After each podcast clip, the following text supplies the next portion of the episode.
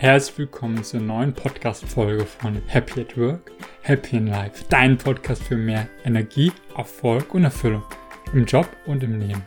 Mein Name ist Patrick Kuhlmann und heute wartet auf dich ein spannendes Interview mit der lieben Annette. Annette hat, sagen wir mal so, einen interessanten Werdegang. Gestartet so ein bisschen als Werbekauffrau, hat sich dann Richtung Stewardess entwickelt und gleichzeitig das Thema Schreiben schon frühzeitig für sich entdeckt, aber dann auch wirklich einen Schritt gewagt, als Autorin aktiv zu werden.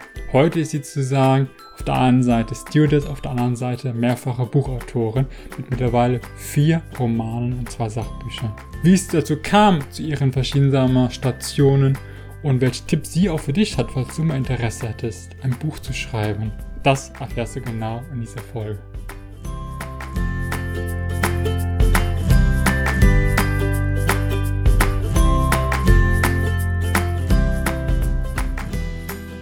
Hallo Annette, schön, dass du dabei bist.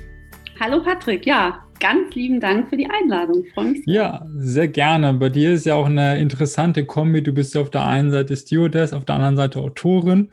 Und da wollen wir ganz gerne mal ein bisschen irgendwie zurückgehen in die Vergangenheit und schauen, wie es da denn dazu kam und wie so ein bisschen deine vielleicht Weggabelungen aussahen im Leben. Ähm, ich starte mal ganz gerne so ein bisschen so nach der Schulzeit äh, oder am Ende der Schulzeit, weil das ja meist ein bisschen der Lebensabschnitt ist, wo man dann sich fragt, was mache ich jetzt eigentlich sozusagen? Ne? Irgendwie Schulabschluss irgendwie in der Tasche und dann geht es irgendwie los, ähm, Ausbildung oder Studium oder wie auch immer, gibt es verschiedene Möglichkeiten. Wie war das bei dir? Ja, also grundsätzlich äh, hast du da recht, dass der klassische Werdegang äh, beruflich nach der Schule startet. Aber wenn ich jetzt so zurückblicke, ähm, hat es bei mir tatsächlich schon mit fünf, sechs Jahren angefangen, nämlich dann, wenn man schreiben lernt und lesen. Und da hat sich eigentlich schon ein großes Interesse abgezeichnet, dass ich gerne schreiben möchte. Und das habe ich natürlich völlig unbewusst gemacht. Ich habe mich damals ab und zu hingesetzt und habe dann mit dem bisschen, was ich so konnte am Buchstaben, schon die ersten äh, Geschichten geschrieben und versucht, ein, ein Buch zu schreiben, wo also jedes Kapitel ein Tier war, was schon so ein bisschen konzeptionelles Denken vermuten ließ. Und ähm, ja, ich komme tatsächlich aus einem Haushalt, wo meine Mama auch Deutschlehrerin ist und ich denke mir oft heute, ich bin vieles geworden, ohne so recht zu wissen, warum. Aber wenn ich jetzt so reflektiere, denke ich, aha, es hat schon alles seine, seine Ursachen, auch schon eben vor dem Abitur.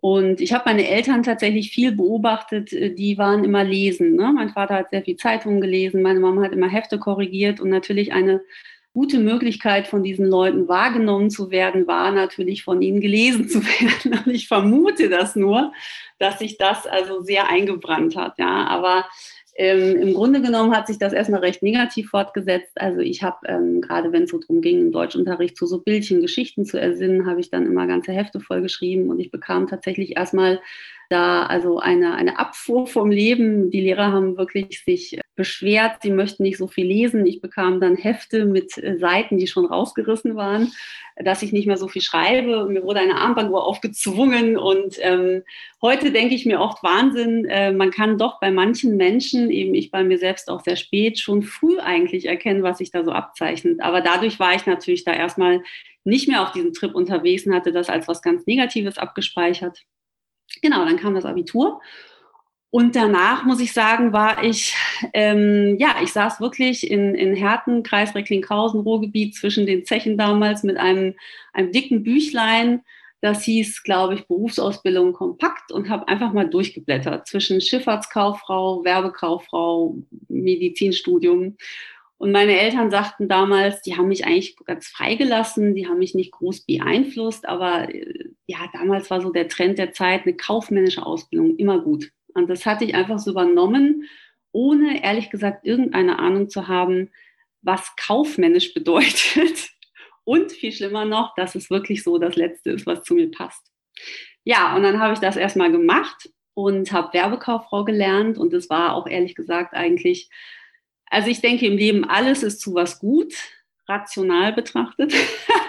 Aber was diese Sache angeht, also diese zweieinhalb Jahre, die ich wirklich äh, da irgendwie in Bochum zur Berufsschule mich geschleppt habe und nachmittags in diese Werbeagentur.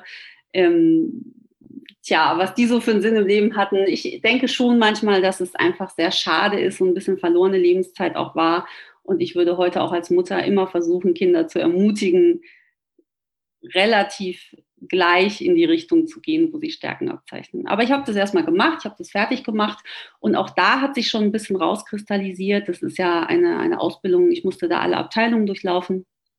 Und ähm, weil man da ein bisschen besser schon gemerkt hat, aha, äh, auch aus betriebswirtschaftlicher Sicht, die Azubine, die kann gut schreiben, die können wir natürlich auch schon von vornherein im Text einsetzen. Dafür braucht sie nicht in die Buchhaltung, was mir wiederum sehr gelegen war. Hatten wir dann so einen kleinen Deal und ich habe dann eigentlich relativ viel in der Kreation meiner Ausbildungszeit verbracht, aber auch am Empfang.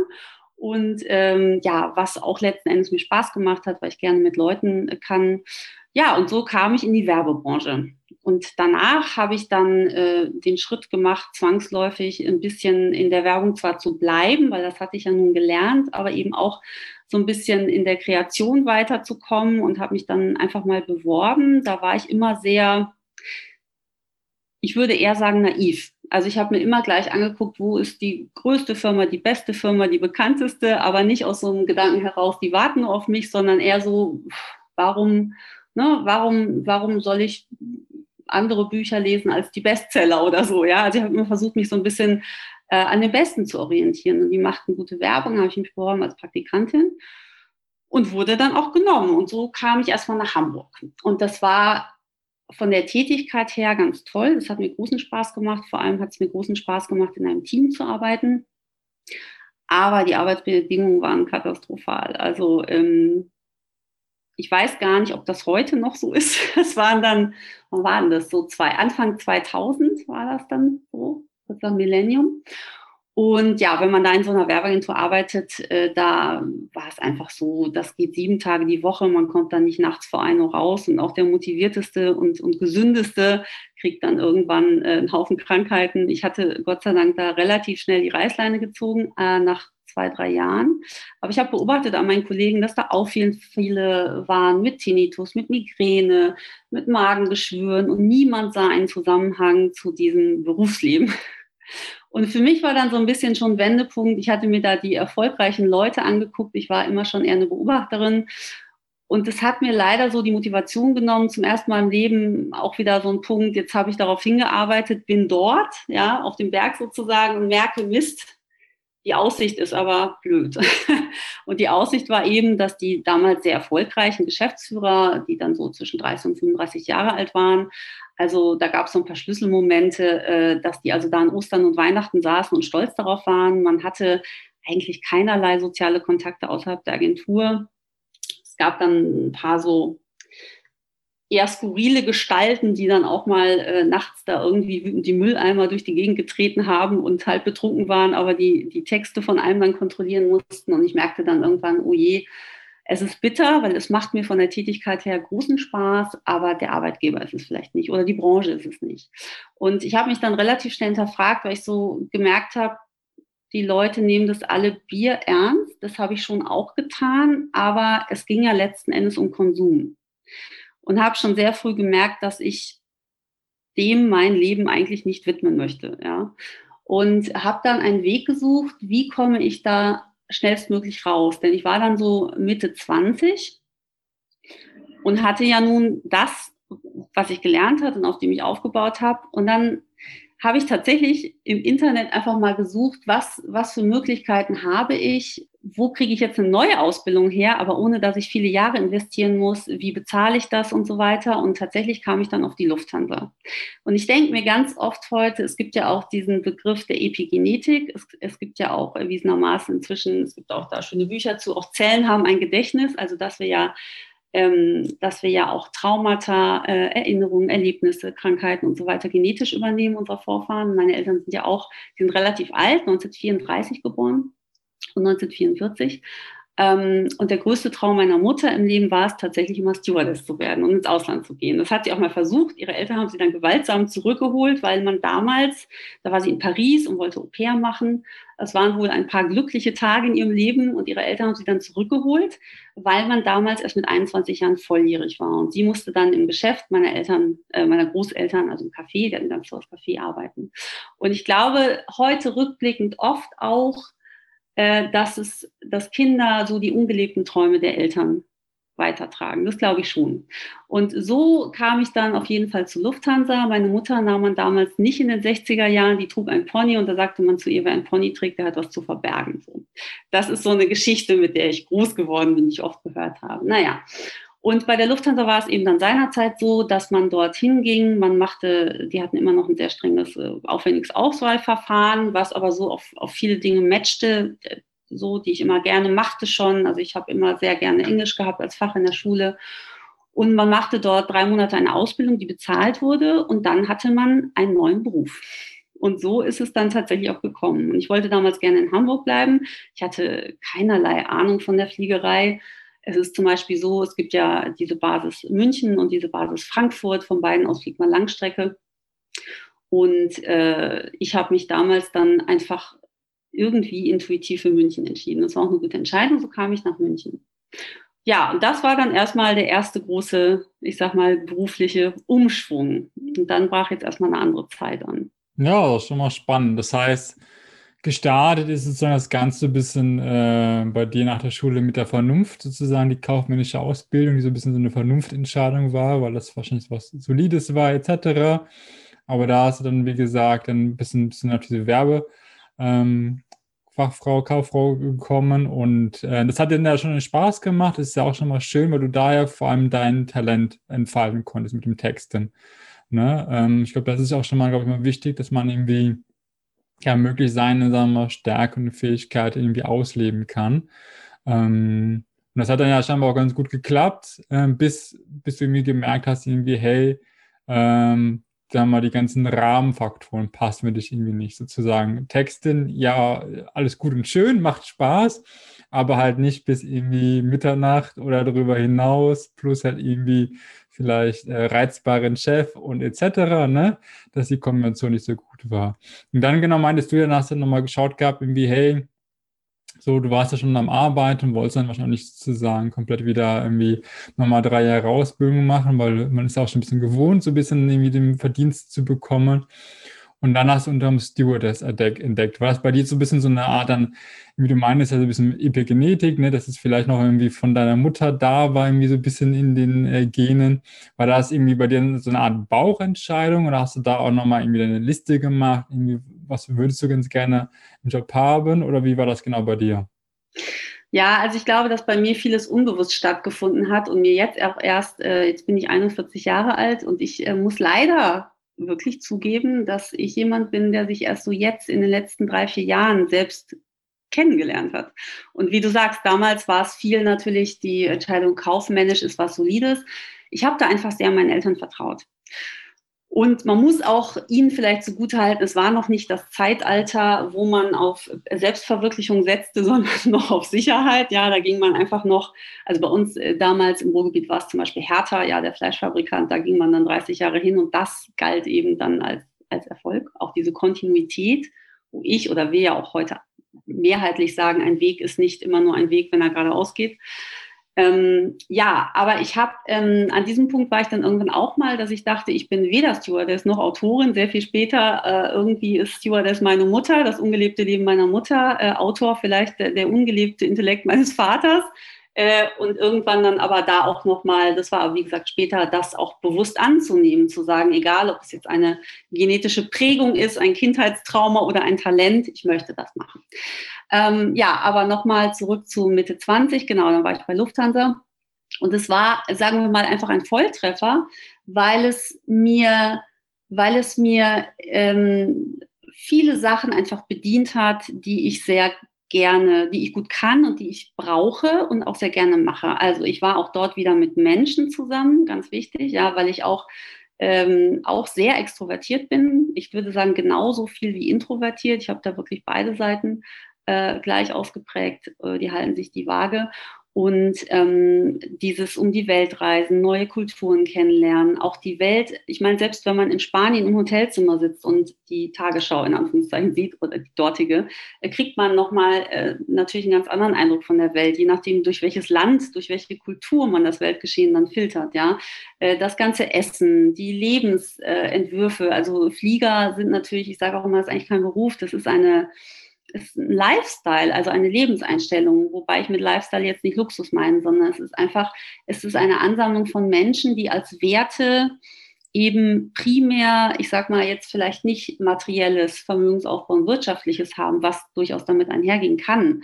Aber das sind Leute, die doch genau wie ich auch unabhängig vom Alter einfach zum Ziel haben, ich möchte Erfahrungen mit anderen Menschen machen, ich möchte die Welt sehen, ich möchte reisen, ich möchte frei sein, ja. Für mich war es damals tatsächlich äh, sehr leicht, auch dieses, wo viele ja hadern, wenn sie einen Jobwechsel vornehmen, Kaufkraft, Autonomie, Konsum, äh, äh, das Gehalt der Festanstellung hatte ich ja da weiter, aber natürlich habe ich dann erstmal viel weiter unten wieder angefangen als jetzt äh, in der Werbung. Das war für mich gar kein Problem, weil das waren ohnehin nicht meine Werte. Ähm, wurde mir jetzt später, ich bin geschieden, dann wieder zum Verhängnis. Das ist vielleicht nochmal eine andere Phase im Leben. Aber ähm, damals war das erstmal für mich äh, Ziel. Und äh, ja, habe da ganz tolle Erfahrungen gemacht. Und ich merkte dann aber irgendwann, ein toller Job, es macht mich sehr, sehr glücklich. Ich äh, konnte auch körperlich sehr gut die Sache äh, ab, indem man einfach dann, also ich glaube, Fliegen ist eine Sache, die kann man sehr, sehr gut machen, wenn man sich, ist eine Typfrage, aber wenn man ansonsten sich gut erholen kann. In dem Moment, wo man natürlich mit seinem Nachtflug auf einen Familienalltag prallt, bin ich an meine körperlichen Grenzen gestoßen. Aber viele Jahre hat das gut funktioniert. Und ähm, in diesen Jahren hat mir einfach, äh, ja, hat mich einfach doch, aber leider unterschwellig immer wieder der Gedanke begleitet, eine gewisse innere Verpflichtung. Ich muss doch noch weiter auf dem aufbauen, was ich da schon angefangen habe in Sachen Kreativität. Und es begann so ein bisschen die Suche was kann man denn noch weiter offiziell lernen mit Schreiben oder mit Texten? Äh, ich bin ja schon durch die Schule gegangen und ich habe ja schon eine Ausbildung gemacht und ich habe ja auch schon ein bisschen Berufserfahrung. Da bleibt eigentlich nur ein Studium. Und da habe ich wirklich ganz simpel damals noch in den gelben Seiten mal nachgeguckt und zwar inspiriert durch ähm, Amerika-Flüge. Also in Amerika habe ich mitbekommen, sind die mit diesem ganzen Creative Writing, mit diesen Schreibseminaren, also Los Angeles, äh, New York auch. Das ist ja das Mekka äh, vieler Schriftsteller auch, ja, viele sitzen ja auch in den Hamptons und äh, auch an Bord kommt man immer wieder damit in Berührung. Also ich hatte dann auch Wim Wenders an Bord, Doris Dörrie oder äh, so ein bisschen der Hauch der, der Filmwelt, den Hauch Hollywoods, mit dem kam ich in Berührung, auch Till Schweiger und so. Und ähm, dann entdeckte ich, aha, es gibt ja irgendwie Drehbuchautoren. Also Filme werden ja geschrieben. Die werden ja gar nicht nur äh, gemacht oder gefilmt, ja, sondern die werden geschrieben.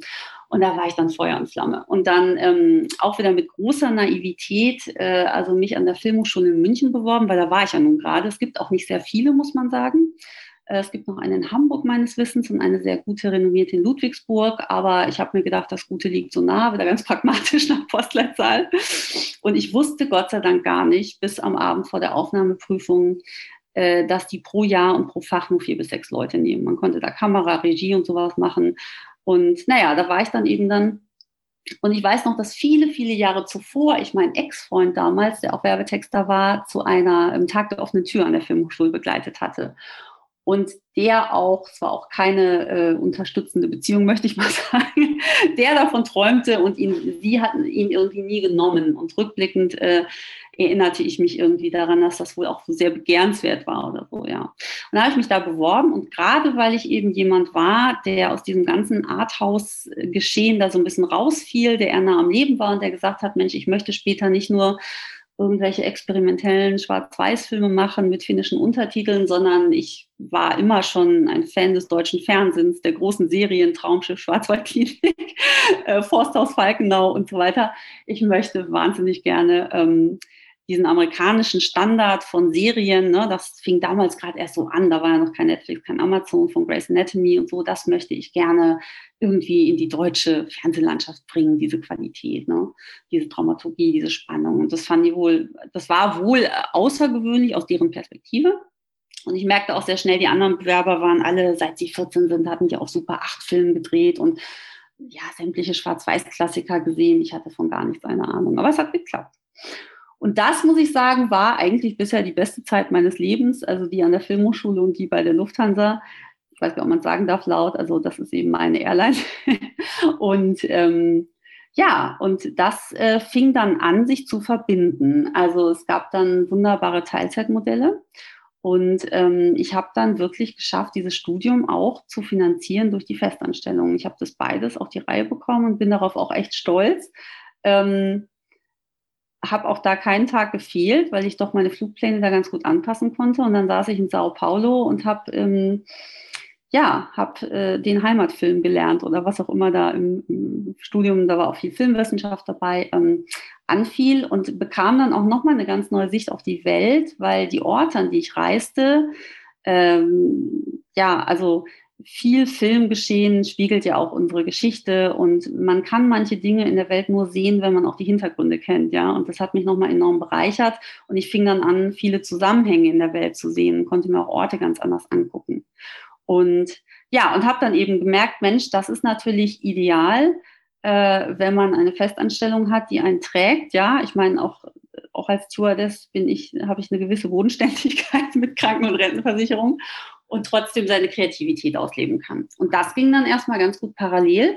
Ich sollte mich dann im ersten Semester entscheiden. Das weiß ich noch, weil so sehr das die Jury oder das Komitee auch beeindruckt hatte, dass ich, äh, dass ich fliege, hieß es dann ganz klar, also wer hier studiert, ganz oder gar nicht. Und für mich hätte ganz oder gar nicht, aber eben bedeutet, dass ich äh, das gar nicht hätte finanzieren können. Und ähm, ich sah eben auch keinen Konflikt, weil natürlich meine Professoren nicht wussten, dass es sowas wie Teilzeit gibt. Die hatten natürlich auch ein gewisses Klischee im Kopf. Ja, Steward ist immer weg und nie da. Und ich wusste eben, dass es so nicht ist und dass gerade mein Konzern sehr familienfreundlich ist, äh, Studiengänge unterstützt. Und das habe ich Gott sei Dank, also das war eine der guten Entscheidungen in meinem Leben, nicht zu kündigen und das beizubehalten. Denn so ein Studium geht vier Jahre, so eine Festanstellung kann noch ein paar Tage länger gehen. Ja. ja, und so hatte ich dann zumindest irgendwann einfach mal zwei Ausbildungen und habe dann mein Diplom gemacht als Dramaturgin. Das war tatsächlich auch erst 2015. Ja, ja. und dann hat man das zwar, aber die Frage ist natürlich auch dann, was schreibt man und wer liest das. Genau, das sind dann so ich, Was ich schon mal schön finde, sozusagen, es klingt zumindest immer vom Hören, dass es dir relativ einfach viel neue Wege mit einzuschlagen, ne? was ja aber für viele gar nicht so einfach ist. Ne? Du bist irgendwie, warst irgendwie in der Werbeindustrie sozusagen, hast dann gesagt, ach ja, irgendwie passt sozusagen nicht. Ich mache jetzt Stewardess hast dann im Stewardess angefangen, hast die Ausbildung fertig gemacht, konntest dann mal loslegen und dann dachtest du, ach ja, irgendwie ein bisschen äh, so ähm, schreiben, ein bisschen mehr, mehr Kreativität da irgendwie quasi ausleben, finde ich auch cool. Hast dann nochmal irgendwie dann die Ausbildung gemacht. War das wirklich für dich immer so einfach, sozusagen so intuitiv und einfach, diesen Weg zu gehen oder waren das dann schon schwere Entscheidungen für dich? Wie war das für dich? Also ich war schon immer ein Freund der Veränderung. Das liegt vielleicht auch an meinem Sternzeichen. Ich habe mir sagen lassen, also ich bin ein Wasserzeichen, ich bin Krebs und mir sagte mal eine, eine Heilpraktikerin sehr deutlich, Krebs ist Veränderung. Das ist das Wesen des Krebses, was mich wahnsinnig beruhigt und bestärkt hat, weil ich natürlich mich auch in Interaktion mit einer Umwelt befinde und auch familiär, die sehr, ähm, sehr stringent sind und äh, ich eigentlich immer zu dem Rückschluss kam, schon innerlich, mit mir stimmt was nicht oder ich kann was nicht durchhalten oder wie auch immer. Heute sehe ich es eben als Entwicklung. Und ähm, das stimmt, mir ist es von meiner Persönlichkeit her immer leicht gefallen, etwas Neues anzufangen oder umzuschwenken. Man könnte jetzt auch sagen, ich hatte aber auch nicht das Gefühl, ich könnte viel verlieren, weil ich war seelisch zum Beispiel in der Werbung äh, damit überhaupt nicht identifiziert schon sehr viel eher mit dem Fliegen dann. Und ähm, ich glaube, wenn man nicht 100% hinter dem steht, was man macht, kriegt man entweder einen Burnout oder man macht leichten Herzen was anderes. Aber ich muss sagen, und das bemerke ich selber, auch wenn ich so Podcasts höre, wo Leute ganz tolle Entwicklungen machen, was mir auch oft fehlt, so, warum es heute wahrscheinlich auch schwerer, sehr viel schwerer funktioniert oder funktionieren würde für mich, ähm, in dem Moment, wo man oder solange man frei ist ich denke oft oder ich beneide oft Einzelpersonen, ja, die einfach sagen, na ja, also äh, solange man in keinem deutschen Schulalltag steckt, in keinem 9-to-5-Korsett, was ja jetzt nach, also ich sehe es eben so, ich bin im Großen und Ganzen 20 Jahre zur Schule gegangen oder 18, äh, habe dann 20 Jahre Freiheit genossen und jetzt muss ich wieder äh, das Hamsterrad leben, das ich eigentlich mein Leben lang versucht habe zu vermeiden, wobei es wird auch schon wieder besser. Ähm, so, durch das, ich bin eben Mama und meine mhm. Tochter ist eben in der Schule und wir haben auch eine ganz tolle erwischt. Aber letzten Endes bedeutet es für mich, ich muss jetzt wieder, es ist ein bisschen eine Zeitreise, das Leben leben, was ich 20 Jahre, äh, ich kann jetzt gar nicht sagen, aus gutem Grund nicht gelebt habe, weil ich habe das ja nicht abgelehnt. Und ich merke erst jetzt, dadurch, dass ich es wieder leben muss, wie wenig es mir entspricht. Und ein großes Thema, mit dem ich äh, leidenschaftlich auch hausieren gehe, ist das Thema Biorhythmus. Ich bin übrigens der Meinung, dass das auch viele Probleme wie Staus lösen würde, wenn wir alle uns mehr gestatten würden, einfach mal ein bisschen, äh, ja, also es gibt es nicht nur bei den Tieren, es gibt es auch eben bei den Menschen.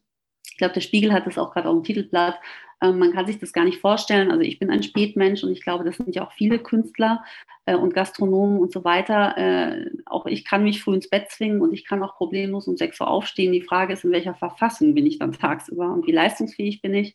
Und ja, ich fing dann eben auch an, diese ganzen Sachen zu lesen und zu hören von also von Tony Robbins und Tim Ferriss, die vier Tage, äh, vier, vier Stunden Woche und ähm, habe mich ganz viel auch mit, ähm, mit mir selbst auseinandergesetzt, ja. Und ja, aber wie gesagt, also grundsätzlich ja, ich glaube, es ist ein, ein Wesenszug. Mir viel Veränderung immer leicht, beziehungsweise ich sehe nichts Negatives in Veränderung.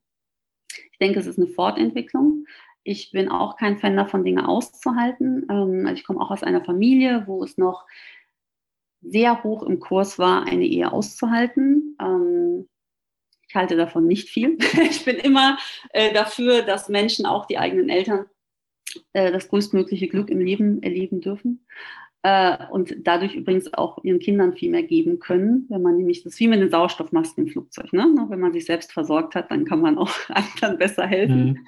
Ähm, genau, aber in dem Moment, und das fehlt mir oft auch so in so Selbstverwirklichungspodcasts, wo man Kinder hat, wo man eine Familie hat, wo man vielleicht irgendwann mal Bindungen eingegangen sind, auch finanzieller Art, wo man Kredite abzahlen muss oder so, ist Veränderung nicht mehr so leicht. Und da habe ich auch für jeden Verständnis, der viele Jahre braucht, um einen anderen Weg einzuschlagen. Okay, also genau, höre ich mal raus. Also einmal auf, aufgrund deiner Wesensart, dir leichter gefallen, diese Veränderung einzuleiten und gleichzeitig, weil die Fallhöhe auch nicht so hoch, dass es dann nochmal, sagen wir mal, der Rahmen auch nochmal einfach gemacht hat.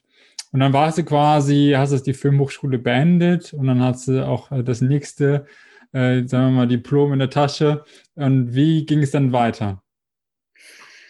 Ja, zwischendurch habe ich dann noch, weil das war vor, bevor ich begann, eine Filmhochschule zu suchen, eine Ausbildung zur Rettungssanitäterin gemacht, weil wir an Bord auch viel mit Erster Hilfe zu tun haben, da auch gut ausgebildet sind. Und ich auch als Alternative damals so ein bisschen hatte zur Werbekauffrau, ich studiere Medizin.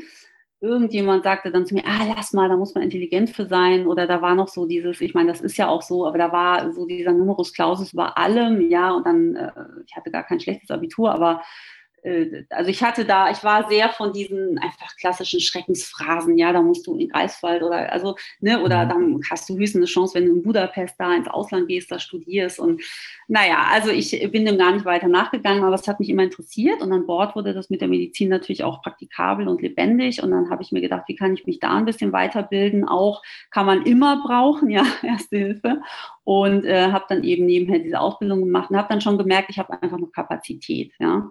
Und ähm, ja, genau, da bin ich dann noch so ein bisschen Rettungsdienst gefahren, was auch immer großen Spaß gemacht hat. Aber letzten Endes, wenn du sagst, das nächste Diplom in der Tasche, ich merke jetzt, je älter ich werde, die Dinge werden immer mehr zu einer Einheit. Also als Autorin ist es ja auch so, um gut schreiben zu können, musst du irgendwie auch etwas erlebt haben. Du brauchst Lebenserfahrung, um Figuren glaubwürdig darstellen zu können, um für den, der es sich anguckt oder der liest, auch Anknüpfungspunkte zu bieten. Das heißt, du musst viele Facetten der Gesellschaft und des Lebens kennen, du musst dich in Menschen reinversetzen können, ja. Ähm, das sind nicht alle äh, Pilot oder First-Class-Gast oder sonst was. Ähm, und ja, ich habe dann erstmal einfach ganz viel beobachtet, ja. Und dafür ist natürlich äh, so ein Fliegerleben einfach äh, wunderbar, ja. Da kann man ja, also was man da alles erlebt, das kann man sich gar nicht ausdenken, ja. Also da sind ja, da sind ja gar nicht Passagiere an Bord, da sind ja ganz oft Schicksale an Bord. Und die Gründe, warum die Menschen fliegen, das kann äh, sein, dass sie nach langen Jahren endlich zu einer Adoption fliegen, Eltern, ja, oder dass äh, jemand gerade äh, jemanden verloren hat und oder jemand tritt seine letzte Reise an, äh, alles erlebt, genau. Und ähm, ja, wollte eben nicht Medizin studieren, habe dann das noch gemacht. Ähm, ja, und äh, dann hatte ich so ein bisschen so einen Punkt, wo ich gemerkt habe, hm, was nun? was mit alledem tun, genau wie du sagst, das nächste Diplom in der Tasche, ähm, weil solange man dabei ist, ein Ziel zu erreichen, hat man ja immer Motivation und Antrieb. Und wenn man es nicht erreicht, ist man enttäuscht und kann äh, depressiv sein. Aber wenn man es erreicht, hat man auch manchmal ein Problem, weil man hat ja kein Ziel mehr, man braucht ein neues. Und ähm, ich wollte einfach so gerne das alles nutzen, so was ich so erlebt und erlernt hatte und merkte eben schon, dass da schon alles drin ist. Ja, es ist der Kontakt mit Menschen drin, es ist äh, diese vielen Impulse durch fremde Gerüche, Essen, Kulturen drin. Ähm, es ist aber auch viel, was ich beobachtet habe drin. Und mir war immer so ein, man zählt, sagt es so beim in der Dramaturgie eine Erzählwut, ja, oder ein Erzählwunsch. Ähm, und ich habe dann gemerkt, auch in so Seminaren eben, wenn ich dann was erzählt habe, ich bin tatsächlich mündlich auch, äh, jetzt geht's, durch auch viel Training, aber wenn ich die Wahl habe, äh, erzähle ich gar nicht. Ich hasse auch zu telefonieren, ich ähm, schreibe lieber. Und wenn man dann viel auf dem Herzen hat, wird das aber irgendwann sehr viel und dann muss man lernen, so bisschen seine Stimme auch mal zu erheben und manche Dinge auch auszusprechen, statt aufzuschreiben, äh, was ja auch einen immer von so einer gewissen direkten Konfrontation befreit. Und ähm, ja, ich habe dann aber mich hingesetzt tatsächlich nochmal äh, und habe schriftlich Kontakt zu Menschen gesucht, wenn man so will, und habe mir gedacht, äh, das kam durch einen amerikanischen Drehbuch-Guru, wenn man so will, Robert McKee, der sagt immer, write about what you know. Das ist so ein amerikanisches Credo, dass man eben, also an der Filmhochschule hatte ich erlernt, äh, typisch, komm mal weg von diesem autobiografischen. Und ich glaube, wir haben da in Deutschland da noch ein großes Missverständnis. Autobiografisch heißt nicht immer, dass ich eins zu eins erzähle, wo bin ich groß geworden und äh, was habe ich gern gegessen, sondern autobiografisch heißt, welche Gefühle trage ich in mir, welche Erfahrungen habe ich gemacht, welche Sehnsucht, welche Verzweiflung, die vielleicht auch andere teilen. Ja, was ist universell von dem, was ich erlebt habe? Ja, weil ich bin ja hoffentlich insofern genauso wie alle anderen und ein humanes Wesen ähm, mit denselben Bedürfnissen, die wir alle weltweit haben. Ja, nach Zugehörigkeit, nach Liebe, nach all diesen Dingen. Ja, ähm, und habe dann gedacht, okay, write about what you know. Was, was ist denn mein USP? Ja, was ist mein Unique Selling Proposition? Der einzigartige Punkt, worüber kann nur ich schreiben? Und dann habe ich mir gedacht, obwohl ich es eigentlich gar nicht so gerne wollte, ich habe es bis dahin getrennt gehalten, ich schreibe mal was über das Stewardessen-Dasein. Und das hatte auch einen ganz äh, egoistischen Grund jenseits des verlegt werden wollens. Stewardess ist ein Beruf, der schon immer noch wahnsinnig faszinierend sind. Und, ist, und ich weiß nicht, wie oft ich die Frage, ah, also früher haben die Leute noch gefragt, heute sagen sie, ah ja, da fliegst ja eine Kurzstrecke. oder so. Also ich wollte mit diesen endlos Klischees aufräumen, ja. Oder ich höre bis heute, ne, Stewardess und Mutter, das geht ja nicht. Was ich leider feststellen muss, ist, dass eigentlich nichts geht außer Stewardess und Mutter, weil ich da eben tatsächlich auch im Konzern äh, Berücksichtigung finde der Mutterrolle. Also ich bin alleinerziehend. Ähm, das ist ja äh, alles tatsächlich, ich muss es ehrlich sagen, ist nicht das Gelbe vom Ei. Und ähm, ja, und dann habe ich mir gedacht, ich mache das mal, write about what you know. Und dann habe ich wirklich auch wieder ganz naiv, wo auch wieder viel Gegenwind war, wenn ich es mal erzählt habe, oh, ich will ein Buch schreiben, ähm, dass Leute wirklich mit großer Aggression reagiert haben. Ich kann mir sowas bis heute immer nur so erklären, auch wenn so Sätze kommen, und wie lange willst du es machen und so. Ähm, ja, das ist natürlich, was in anderen Menschen triggert, ein Persönlichkeitsanteil, der bis dahin auch ungelebt ist und der vielleicht auch verreisen möchte oder gerne auch sich verändern möchte, unabhängig von Krediten und so weiter. Und ja, war dann auch immer wieder verunsichert von solchen Sätzen, habe es aber letzten Endes einfach mal probiert, weil ich dachte, ich habe das nicht, dass, dass ich eben, wie du sagst, eine Fallhöhe habe. Ja, ich schicke es an Verlage und wenn ich keinerlei Antwort bekomme, dann bin ich enttäuscht, spüre diese Enttäuschung und lebe weiter. Also es hing jetzt nicht mein Leben davon ab. Äh, so. Und dann habe ich tatsächlich mir ein Buch gekauft. Äh, ich weiß noch, so ein 50 D-Mark, nee, Euro waren es schon, aber 50, 50 Euro für 500 Seiten oder so, ich glaube, damit werben die auch. Ähm, Handbuch für Erstautoren. Ganz äh, äh, simpel. Und da stand dann halt drin, ne, wie, wie, wie kann ich für eine Frauenzeitschrift schreiben, wie schicke ich was an Verlag, das kann ich auch nur jedem empfehlen. Ähm, und da bekam ich erstmal so einen Einblick in Normseiten. Was ist ein Exposé? Wie verkaufe ich eine Geschichte? Und damit habe ich dann, ähm, ich hatte damals eine E-Mail-Adresse, die hieß saftschubse.gmx.net. Und auch da wieder ganz naiv, für mich war das gar kein Schimpfwort. Also, weil ich ja nicht meinen Job irgendwie als negativ empfunden habe, bin ich auch mit dem Wort nicht negativ in Resonanz gegangen. Ja, das war für mich so, ich komme aus dem Ruhrgebiet, da ist man ja auch eher humorvoll aufgeschlossen und sehr selbstironisch vor allem. Ähm, ja, und irgendwie habe ich das, glaube ich, damals so genannt. Einfach erstmal, um Aufmerksamkeit auch zu erregen, weil ich wusste, es ist so ein Schlagwort. Und habe das dann einfach mal an zehn große Verlage geschickt. Und ich hatte keine Ahnung von Struktur. Also ich hatte ja Drehbuch studiert, aber ich muss sagen, ein Großteil des Studiums war auch wirklich, probiert euch aus. Und ich habe mir ganz viel aus dem Amerikanischen noch gezogen. Da kann man viel Literatur kaufen in der Hinsicht. Die Amerikaner machen das anders mit dem Geschichtenerzählen. Die bezeichnen das auch als Story Engineering und die sagen ganz klar, Talent ist Voraussetzung, aber der Rest ist Handwerk. Und das ist insofern ganz dankbar, weil man dann, wir hatten es ganz am Anfang schon besprochen, ne? Wie schreibe ich ein Buch ist das eine. Wie schreibe ich ein Buch zu Ende ist das andere. Und da braucht man eine Struktur und einen Aufbau, auch ich, an dem ich mich langhangeln kann. Und auch ich bin heute noch, ich habe jetzt sechs Bücher geschrieben, zwei Sachbücher, vier Romane. Es gibt keinen Tag, wo ich nicht denke, diesmal klappt es nicht. Geht nicht kann ich, bin ich nicht. so. Ja, und ich habe das damals dann aber an zehn große Verlage geschickt, irgendwie, ich, ich so. Und dann schrieb mir eine Lektorin vom, achso, und ich hatte noch dann auch an Zeitschriften geschrieben, werde ich bis heute nicht vergessen. Mir schrieb dann die äh, Annette Weber, ich glaube, das ist die Chefredakteurin der Bund. Also oft wusste ich Sachen auch erst im Nachhinein zu schätzen. A, wen ich da angeschrieben hatte und B, war, wie toll das ist, wenn man einfach eine Antwort bekam oder einfach so eine Ermutigung hatte übrigens auch mit sechs Jahren schon mein erstes Manuskript aus zehn Seiten an einen Pferdebuchverlag geschickt und die haben damals geschrieben, die haben es ganz ernst genommen, haben geschrieben, es täte ihnen furchtbar leid, es würde dieses Jahr nicht in ihre Programmplanung passen.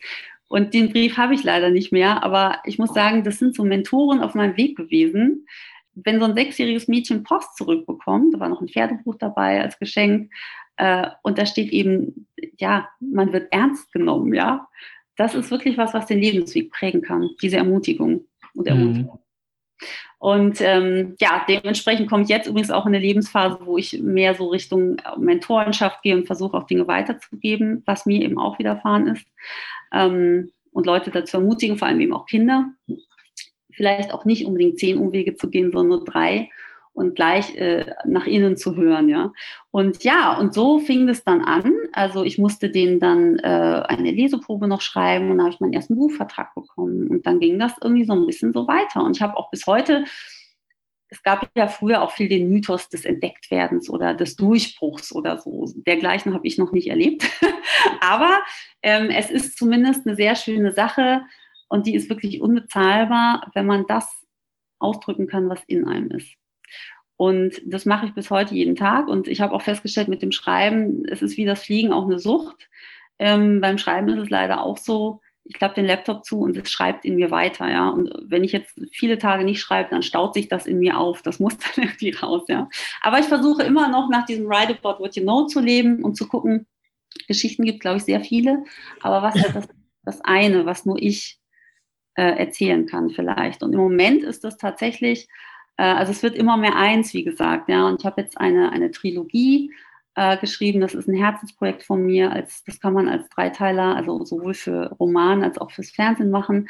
Ähm, über drei Frauen in den 60er, 70er und 80er Jahren, die eben Stewardess sind und damals ja noch mit ganz vielen anderen Hindernissen. Also es gab ja ein Heiratsverbot, es gab ja eine Altersbegrenzung für Flugbegleiter, 35 Lebensjahre, ja.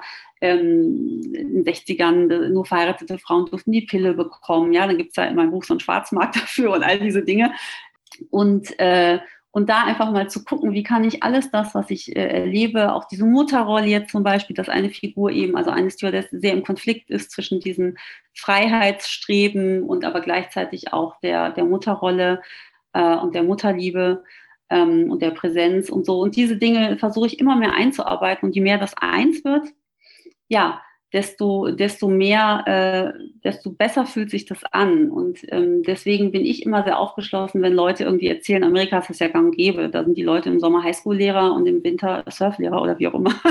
Aber ähm, also ich bin da auch ein großer äh, Verfechter von Menschen zu ermutigen, die mehr als eine Seite haben. Mhm. Genau, und du meinst ja gerade auch schon mal, dass immer mehr Richtung Mentorin-Dasein gehen willst oder gehst schon sozusagen, um auch Sachen weiterzugehen. Ich glaube, gerade halt ähm, das Thema ein Buch schreiben, ist ja für viele mhm. auch so irgendwie, haben viele irgendwie so im Kopf. Ne? Ähm, so den Wunsch, vielleicht auch ein Buch zu schreiben, ob es immer ein Roman ist, ein Sachbuch, was auch immer halt. Was wäre jetzt denn aus deiner Erfahrung, du hast ja jetzt mehrere Bücher ähm, verfasst, ähm, ja, was sollte man mitbringen vielleicht? Ähm, was dann so ein bisschen die, deine Tipps sozusagen für die Person, die, wie gesagt, Mhm. jetzt irgendwie, wo es ein bisschen herumgeistert, ja, im Buch schreiben wäre ganz schön. Was würdest du der Person mitgeben, damit sie es am bestmöglich irgendwie auch hinbekommt? Also das allererste und wichtigste ist wirklich, glaube ich, sich bewusst zu machen und auch selbstkritisch äh, da auseinanderzusetzen und auch sich nicht zu scheuen, dahin zu gucken, wo es weh tut, weil da wird es dann immer gut, auch erzählerisch. Ähm, was will ich erzählen? Was kann nur ich erzählen? Oder was kann ich so gut erzählen wie kein anderer? Oder wovon? Ja, wir reden jetzt noch gar nicht über die Form. Und es ist bei jeder Form von Buch, Drehbuch, Lied, Songtext, also äh, alles das sollte man zumindest den Anspruch haben. Das, ist, das Endprodukt ist nicht, es sprechen ja heute viele Leute mit, also gerade beim Fernsehen, Redaktionen und so weiter. Aber ich sag mal, die Basis sollte sein, ähm, etwas will man ja sagen. Etwas will man sagen. Und sich dessen wirklich ganz klar bewusst zu sein, die Botschaft. Es ist wirklich so, es ist die Message. Was möchte ich sagen? Danach auch dieses Wem und Zielgruppe und so. Hm, ich glaube übrigens, da muss man sich gar nicht so viel Gedanken machen. Da muss man sich vielleicht Gedanken machen, wenn man so ein Buch vermarktet, das ganz sicher. Aber zunächst mal wirklich, wer bin ich? Was will ich erzählen? Natürlich dann auch, welche Form wähle ich dafür? Ja, es gibt ja trotzdem immer noch vom Gedichtband über den Songtext bis zum Roman äh, da vielfältige Sachen. Man kann sich auch mal ein bisschen Gedanken machen. Also ich bin zum Beispiel ein sogenannter Kurzstreckenschreiber. Ja, also so ein Roman hat immer leider mindestens 350 Seiten, ein Sachbuch so 192. Das sind Normseiten, ja. Das sind, kann man sich, kann man einfach mal googeln, Normseite. Äh, das sind Seiten, da kommt man bei Word ungefähr auf 1800 Zeichen pro Seite, das ist recht luftig, ja. Also da bitte nicht erschrecken. nicht so wie ich damals. Ich habe noch so richtige DIN A4-Seiten vollgeschrieben als Leseprobe. Ähm, genau, also das ist, glaube ich, das Aller, Allerwichtigste und sich vielleicht auch wirklich auf eine Idee zu beschränken. Also ich bin auch jemand, ähm, das habe ich wiederum von der Cornelia Funke in einem Interview übernommen, die hat auch jeden Tag 10.000 Ideen und die fragt sich immer, what's new? Ja, also das ist zum Beispiel auch so ein Filter, den man gut anlegen kann. Ah, ich würde gerne ein Buch darüber schreiben, aber ich könnte auch davon erzählen. Oder ne, ich bin zum Beispiel auch jemand, also ich bin ja sowohl auf dem Sachbuchmarkt, ich habe gerade ein Buch geschrieben, das heißt Nein ist meine Superkraft ähm, als auch im Roman. Aber ich merke zum Beispiel, auch da versuche ich wieder die Dinge zu verbinden, dass zum Beispiel eine Romanfigur also ein ganz großes Problem mit dem Thema Abgrenzung hat und Nein sagen, ja. Und so profitiert wieder eins von anderen. Das ist oft eine Symbiose und eine Wechselwirkung, so wie auch beim Fliegen und Schreiben sich bei mir immer gegenseitig befruchtet hat. Also ich bin jetzt in einer auch pandemiebedingt ganz klar zu Hause, aber auch in einer Lebensphase, wo ich äh, ganz, ganz wenig nur fliegen, fliege und ähm, festgestellt habe, jetzt habe ich Zeit, jetzt habe ich einen festen Rahmen, wo ich schreiben kann und äh, ich habe aber keinerlei Inspiration. So.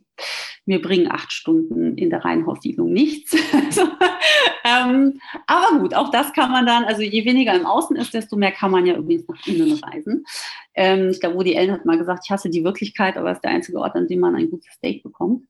Ähm, ja, also zurück zu den Tipps. Das ist, glaube ich, die absolute Grundlage, wirklich in sich zu gehen. Und das ist auch das übrigens, wofür man sich die meiste Zeit einräumen sollte. Es ist auch heute in der professionellen Stoffentwicklung so, dass man für, die, für den Anfang immer ganz wenig Zeit kriegt und da sehr schnell was vorlegen muss, das man verkaufen kann. Und im Hintern, im Nachgang bricht einem dieses Kartenhaus oft zusammen, weil das Fundament nicht stimmt. Und ich glaube, das ist das Wichtigste, da wirklich auch selbstkritisch zu sein und wirklich auch ehrlich zu sich zu sein und zu sagen und vielleicht auch zu gucken, gibt ja auch so eine schöne Übung, ich glaube, die ist von Laura Marlina Seiler, immer mal zu gucken, alles das, was ich erlebt habe, wie kann ich das in eine Heldengeschichte verwandeln? Wenn das jetzt nicht ich wäre, sondern das wäre einem Helden in einer Geschichte passiert, wie kann das alles zu einem Happy End führen und das eigene Leben dann auch ebenso umzuschreiben innerlich. Und da einfach zu gucken, alles, was ich bisher als Schwäche bewertet habe, ne, wie bei mir, ich schreibe zu viel. Ja, es ging irgendwann mal hin bis zu, ich habe mal Angst gehabt, dass Leute, äh, ja, schon, dass mein Name zu lang ist, wenn ich den irgendwo ausfüllen muss oder so, ja, weil ich da doch einen, einen kleinen Dämpfer weg hatte. Ähm, da zu gucken, aha, guck mal, hat sich doch damals schon abgezeichnet. Ja, ich habe so viel geschrieben, weil das schon raus wollte oder so. Und ähm, wenn man das gemacht hat, diese Arbeit mit sich und sagt, was interessiert mich, unabhängig erstmal auch gar nicht, ich glaube, da muss man sich echt von frei machen, auch dieses Erfolgsdenken, ja, das es ja auch, da gibt es ja sogar Bücher darüber, wie schreibe ich einen Bestseller. Ein Bestseller entsteht meiner Meinung nach nur dann, wenn du authentisch bist und damit ein, einen Nerv triffst, der da draußen gerade unterwegs ist, ja, etwas, womit viele Menschen in Resonanz gehen. Aber das ist nichts, was programmierbar oder planbar ist, sondern es gibt ja auch den schönen Satz, ne, Erfolg folgt, wenn man seiner Bestimmung folgt. Und ich glaube, auch unter den Schriftstellern, auch unter den Erfolgreichen, äh, es gibt ja auch oft diese Angst des Ideenklaus oder so, ja. Da kann ich auch immer beruhigen und sagen, selbst wenn ich dir alle meine Ideen hinschreibe, du würdest sie nie so erzählen können wie ich und ich dein, deine auch nicht, weil ich nicht durch deine Prägung gegangen bin, ja. Und ähm, also ich glaube, das ist wirklich der absolute Schritt eins und da auch zu sich zu stehen. Also in meinem Fall, Stewardess, das hat mir viel äh, Häme auch eingebracht aufgrund des Bildes, was, was da draußen passiert. Aber zu sagen, am Ende mach, ist es das, was ich daraus mache, ja.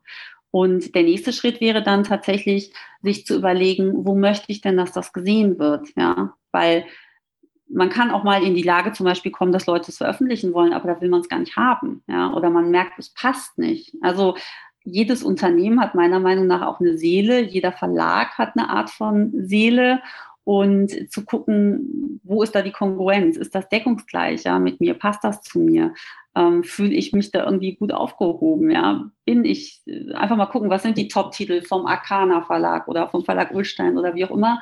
Ähm, Genau, dann kann man sich einen Agenten suchen. Das ist vielleicht auch tatsächlich noch ein spannendes Kapitel erzählenswert. Ähm, in Amerika ist es so, okay, that got me an agent, that got me a job. Ja, das ist so der Weg, der Königsweg. Ähm, es gibt da auch eine schöne Serie Californication, da geht es um einen, da spielt hier David Duchovny, einen Schriftsteller mit seinem äh, Agenten zusammen und das ist so eine Buddyhood und das ist alles ganz toll. Das kann es hier auch geben, muss es aber nicht. Ähm, ich habe mich tatsächlich auch mal, ich, bei mir war viel so im Leben, oh yes, oh no Momente, ja. Oh yes, ich hatte eine Agentur, oh no, äh, ich habe mich dadurch so ja, schlecht gefühlt und falsch am Platz, dass ich auch als Autorin immer mehr abgebaut habe und ähm, bin dann irgendwann mit denen auseinandergegangen und musste übrigens auch da erstmal lernen, wie mache ich denn das? Wie trenne ich mich denn wieder von dem, was ich eigentlich als Erfolg erachtet habe? Ja, in dem Fall war es konkret die Formulierung, es ist nicht mein Weg. Ja, kann ich auch so mitgeben. Äh, oder Elizabeth Gilbert, die Eat, Pray, Love geschrieben hat, hat auch einen ganz tollen Satz äh, gesagt, der mich sehr geprägt hat, den ich oft benutze, auch innerlich this is not working for me, ja. Also immer irgendwie, das, das kostet ganz viel Selbstvertrauen, aber auch immer dabei zu bleiben, bei sich zu bleiben, weil selbst wenn man dann erfolgreich wird, man landet sehr schnell in Ecken, wo so, huch, da wollte ich ja gar nicht hin, ja, da immer reflektiert zu bleiben. Und was da einfach hilft, auf dem Weg zu bleiben, ist dieses fest verankerte Erzählvorhaben. Was ist meine Message und warum? Zum Beispiel bei mir ist es heute auch so, dass ich sagen kann, es geht nicht ums Verlegtwerden. Es geht wirklich darum, Menschen zu berühren. Geschichten können helfen in Lebenssituationen, die können Trost und Hoffnung machen. Ähm, ja, und dann kann man, wie gesagt, im zweiten Schritt gucken über so Bücher, übers Internet. Es gibt ein paar gute große Agenturen. Einfach hinschreiben und nicht immer im Kopf haben, was, wenn die mich nicht nehmen. Also keiner von uns erfährt gerne Ablehnung, aber einfach mal denken, ja, die kriegen so viel Post. Bei mir ist es auch, ach, das liest doch keiner, das landet alles im Müll ich war die eine, die auf einem unverlangt, unverlangt eingesandtes Manuskript nennt man das, wenn Verlage nicht danach fragen. Und ich war eine, das hat meine Lektoren damals erzählt, die haben sich einen Tag genommen und gesagt, hier liegen jetzt, ich glaube, die hatten irgendwie 3000 Manuskripte, mit denen gehen wir jetzt alle in den Konferenzraum, jeder Volontär, jeder Praktikant, jeder Lektor und es wird gelesen. Und da war meins dabei. Und das hat mal ähm, Steve Martin gesagt, wenn er junge Künstler ermutigt, there's room for you. There is room for you. Das fand ich auch sehr schön. Ich glaube, dass wenn es sein soll, dann wird das auch seinen Platz finden und sein Publikum. Und dazu, wie gesagt, ganz fest verankern, was will ich erzählen, was kann nur ich, dann sich konkret äh, äh, schlau machen, ja, wie, in welcher Form präsentiere ich mich bei Verlagen. Also zum Beispiel, es braucht kein ganzes Manuskript, es braucht nur eine Leseprobe erstmal und ich brauche einen groben Fahrplan, wie geht meine Geschichte aus, wo führt sie hin. Und es gibt ganz tolle, also ich habe sehr viel gelernt mit masterclass.com, da gibt es ganz tolle ähm, nur, also gibt es von Kochen bis Schauspieler gibt es alles. Ja, da sind viele äh, große äh, Kevin Spacey und, und, und auch im Bereich Mode und da, also Kevin Klein, so die unterrichten da oder Ascher in Sachen Musik. Von denen kann man viel lernen. Grundsätzlich, wie man, äh, wie man so, so Erzählvorhaben angeht. Und ich glaube, da ist man schon richtig gut aufgestellt, auch als Laie, wenn man sich da äh, ein bisschen fit macht und damit dann rausgeht und einfach angstfrei an Verlage Mhm, okay, das heißt, nehmen wir kurz mit, also auf der einen Seite sozusagen warum gerne deine, dein, sagen wir mal, Credo so ein bisschen darüber zu schreiben, was du selbst erfahren hast sozusagen. Also die Geschichten prägen oder wenn durch deine Erfahrung geprägt, ähm, wo, worüber du schon dich auskennst, zum Beispiel das Thema das Leben eines Stewardess, auch wenn man das quasi dann nochmal äh, für verschiedene, sagen wir mal, zeitlichen Kontexten, wie in deinem Fall dann nochmal schildert, wo du natürlich keine Erfahrung hast, wie es in den 60ern waren, aber das kann man sich alles aneignen, aber das Prinzip dahinter, du kennst die Branche, und dann einfach sozusagen auch keine Angst haben, sozusagen vor den großen Haien, Anführungszeichen, vor den großen Fischen, einfach da einfach ähm, ja, Großagenturen, Verlage etc. zu kontaktieren, sein Glück zu versuchen. Was ich immer ganz spannend finde, für jeden immer ganz kurz und knapp, wenn, wenn es geht, sozusagen, was ähm, ist in deiner Meinung nach ein bisschen dein Erfolgsgeheimnis ge äh, gewesen? Weil ich, was ich merke, auf der einen Seite sagst du in Filmhochschule, du warst einer der wenigen, sozusagen, die genommen worden sind. Du warst jetzt auch beim Verlag, du sagst, hast auch gesagt gehabt, wahrscheinlich bekommen sie da hunderte, tausende quasi ähm, Manuskripte oder Ex Exposés und deins wurde herausgepickt. Hast du da irgendwie so jetzt nach, nach äh, wenn man so ein bisschen zurück, rückblickend das betrachtet, da irgendwie für dich so ein bisschen so ein Erfolgsgeheimnis entdeckt? Warum haben sie dich in der Filmhochschule genommen? Warum haben sie dich beim Exposé oder beim Buchverlag genommen, etc.? Das ist ganz lustig, dass du das als Erfolgsgeschichte auch darstellst. Das stimmt auch, wenn ich es jetzt aus deinem Munde höre. Ich, äh, ich bewege mich ja, also aus der Perspektive natürlich von jemandem, der zum Beispiel ein Buch veröffentlichen möchte, ist es so, aus meiner Perspektive darum, wo ich äh, Freunde oder Kommilitonen habe, wo ich auf Facebook sehe, ah, die sind jetzt in Cannes, die sind in Hollywood oder so, ich bin in äh, Hamburg-Süldorf. ähm, äh, das ist echt ganz interessant, das ist wirklich eine Frage der Perspektive. Ähm, kurz und knapp mein Erfolgsgeheimnis und ich würde diesen Erfolg mal wirklich in Anführungszeichen setzen. Erfolg ist tatsächlich relativ. Mhm. Ähm, zum einen glaube ich ganz fest daran, dass die Dinge, die sein sollen, die werden eintreten. Denn es gibt unendlich viele Male, die ich Dinge geschrieben habe, die ich keinerlei Resonanz bekommen habe. Also es ist vielleicht an der Stelle auch mal ganz wichtig, von Misserfolgen äh, zu erzählen, weil die Misserfolge begleiten mich jeden Tag. Ja? Und ich beobachte äh, Kommilitonen, die eine Serie pitchen, die dann auf einmal auf Netflix, auf Amazon überall auf und runter laufen. Und ich überlege mir, äh, äh, wie wir hier äh, das neue Internet zahlen sollen, nach Umzug schon wieder mit der Gebühr. Ähm, aber es ist, glaube ich, äh, auch, also dieses ein gewisses Vertrauen einfach ins Leben. Und das vielleicht auch, das habe ich von Laura Marlene Seiler auch mitgenommen, die auch irgendwie durch ein paar Konzerne gegangen ist und so, bevor sie ihr Ding gemacht hat. Auf manche Menschen wartet einfach eine bestimmte Aufgabe, da bin ich mir ganz sicher inzwischen. Ähm, inzwischen, das habe ich früher allerdings noch nicht gemacht, mache ich auch ganz viel über, äh, dass ich es visualisiere und mir ein Vision Board mache und so weiter. Ähm, aber ich denke dann auch immer positiv und denke mir, ja, da sind tausende Manuskripte und nur einer gewinnt im Lotto und dies und das, ja, aber jemand muss dieser jemand sein. Jemand muss es sein und warum nicht ich? Und ich glaube, das darf und kann und sollte jeder auf sich anwenden, ja. Mhm. Ähm, und sich vielleicht auch, das hatte ich persönlich jetzt nicht so, äh, nicht weil ich vom Glück geküsst bin, sondern weil ich mit sehr vielen Enttäuschungen groß geworden bin. Für mich war das in gewisser Art eine Art Normalzustand auch. Äh, und aber eben auch gemerkt habe, es passiert nicht unbedingt immer etwas Schlimmes, sondern äh, was weiß ich nur als banales Beispiel, wenn man eine Wohnung nicht bekommt dann kann man vielleicht, ohne dass man sie erfährt, heilfroh sein, weil da vielleicht ein Wasserrohrbruch gewesen wäre, es gebrannt hat, nächste Woche eingebrochen worden wäre oder es total laut ist, nur als Beispiel. Ähm, alles im Leben ist zu was gut. Und also wie gesagt, dieses Vertrauen, dann der Satz, äh, warum nicht ich, ja, statt warum ich, sondern warum nicht ich, jemand muss es sein. Ähm, und ja, und eben auch konkret darauf vertrauen, dass, auch diesen Satz, ne, wenn es sein soll, kann nichts es aufhalten, wenn es sein soll, kann nichts es ungeschehen machen. Also bei mir ist es eben auch so ganz viele Sachen, die ich wollte, wo ich wirklich Tag und Nacht irgendwas äh, für Fernsehserien versucht habe, da reinzukommen, ja, für die zu schreiben. Ich habe nie wieder davon gehört. Also es ist ganz viel auch Resonanzlosigkeit in der Branche, dass man gar keine Antwort kriegt. Absagen sind schon was Gutes, ja. Also ich bin damals in der Werbeagentur auch, äh, da, da hieß es so, ich meine, das sind überhaupt keine guten, ähm, wie soll ich sagen, Arbeitsatmosphären oder Einstellungen. Aber ich habe eben auch viel erlebt. Es hieß, äh, äh, wieso Lob? Jeder Tag, den du noch hier bist, spricht für sich. Also wenn man natürlich mal aus der Warte kommt, ja, äh, ist es natürlich schön, wenn man jetzt von einem Verlag oder so auch mal eine gewisse Wertschätzung erfährt. Also ich glaube, man muss sich selbst ganz viel wertschätzen, auch auf dem Weg übrigens.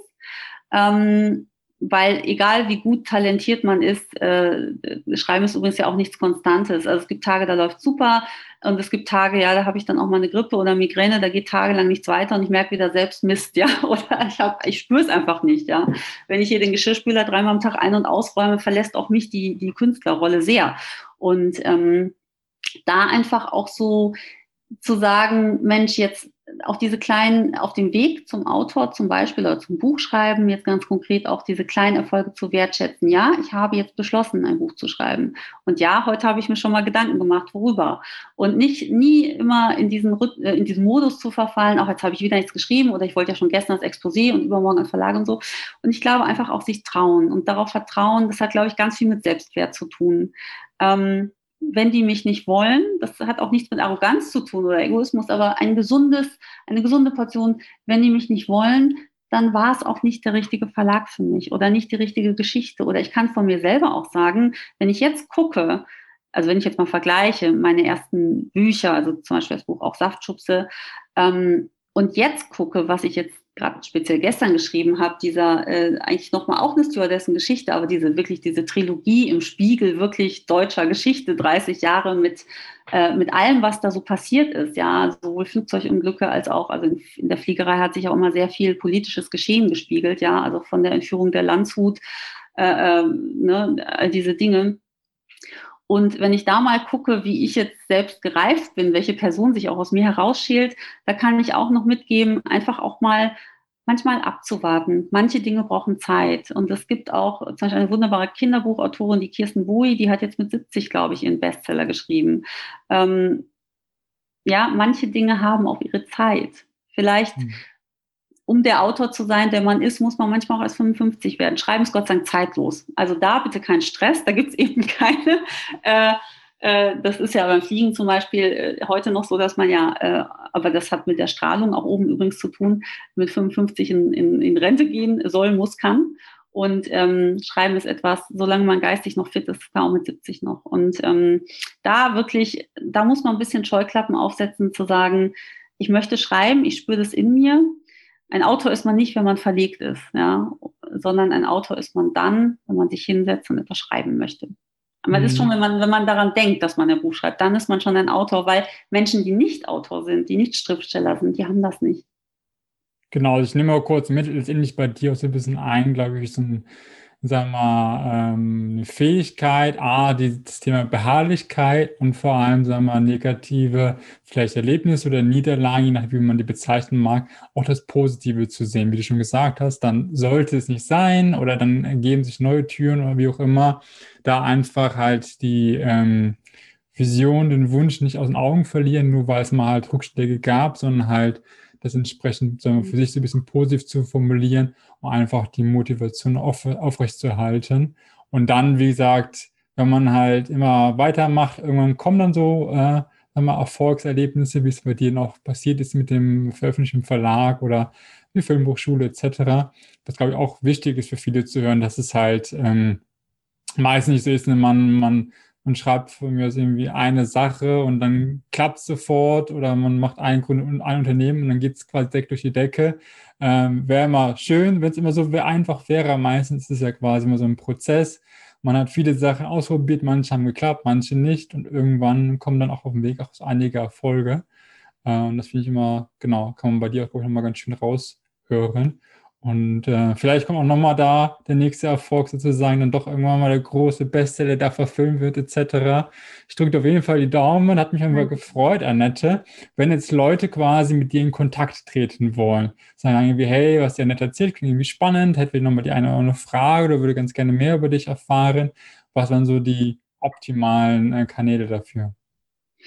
Ja, also noch ganz kurz abschließend, ähm, es gibt keine Fehler, nur Erfahrungen. Also wenn man die Wertung da mal rausnimmt und äh, wenn du gerade sagst, der Bestseller kommt noch, selbst wenn der Bestseller kommt, weiß ich, dass dahinter mindestens 42 Jahre Lebenserfahrung, Leiden, es gibt ja auch den Satz, nur aus tiefen Leiden entsteht große Kunst, äh, stehen.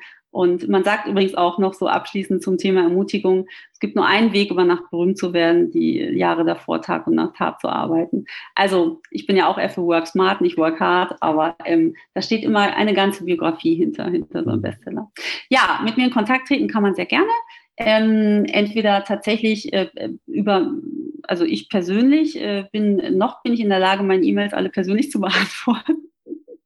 Das ist die, die Mailadresse. Äh, Annette, Doppel-N, Doppel-T, Business, alles ein Wort, Annette Business. Die Saftschubse gibt es nicht mehr, die Adresse, at gmx.de. Oder ich habe einen Agenten, das ist die äh, Literaturagentur Carsten Polzin. Der arbeitet bei der Literaturagentur Textbaby. Der sitzt in Wien. Und ja, der leitet auch immer alles an mich weiter. Man kann auch äh, in Kontakt treten über meine ganz tollen äh, Damen im Heine Verlag. Genau, also da gibt es viele Kanäle und ja, ja, vielen, vielen Dank, dass du dir Zeit genommen hast, uns so ein bisschen Einblicke in dein Leben, in deinen Werdegang zu geben und dem Leben des Autorendaseins. Und ähm, ja, ich würde sagen, dann äh, alles Gute dir weiterhin.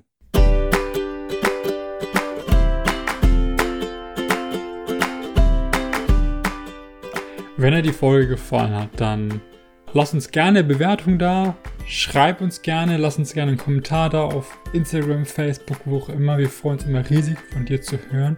Und wenn du sagst irgendwie, hey, du kennst ja jemanden, für den könnte die Folge auch interessant sein, dann schick ihm gerne diese Freude, äh, diese Freude, diese Folge weiter und mach ihm vielleicht eine Freude damit.